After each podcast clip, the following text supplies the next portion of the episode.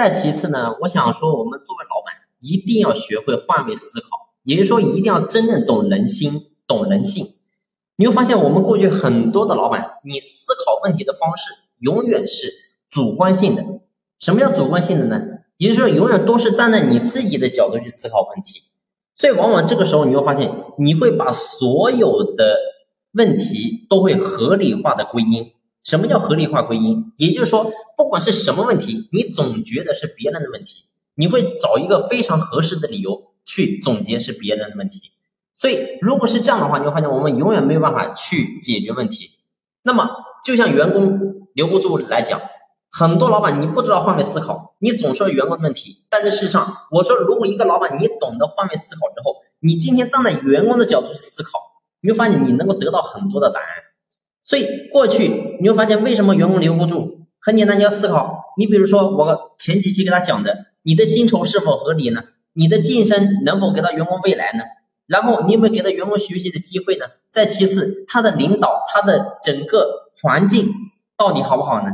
很多企业你会发现，给人的感觉是非常压抑的。也就是说，员工来到企业当中，他干的一点都不开心，然后呢，很压抑。所以你会发现，即使你搞给他高的收入，又怎么样呢？他照样留不住。所以呢，在这里我就不讲具体是国内的有一个非常知名的企业，那么呢，我就不讲是哪个企业了。那么我是了解到，因为他这个内部的一些情况，那么他的员工流失率非常高。为什么留不住呢？很简单，因为员工在内部的这种压力非常大，而这种压力不是来自于客户的，不是来自于工作的，而是来自于他的领导。所以，一个合格的领导，首先第一点是你不能够让你下面的人感到压抑，所以这也是一个点啊。包括说你会发现还有很多啊，你比如说有些人才可能是干技术的，那么呢，他可能是在一线干活，那么他上面可能会有这个中层管理、高层管理干部，那么你要去思考一个问题：你的高层管理干部他的心量到底行不行呢？他能不能真正容人所短呢？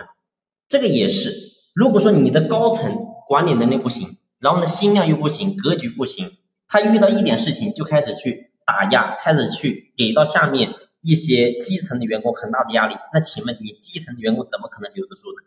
所以我想讲的是，你会发现这些是很多很多的原因，方方面面。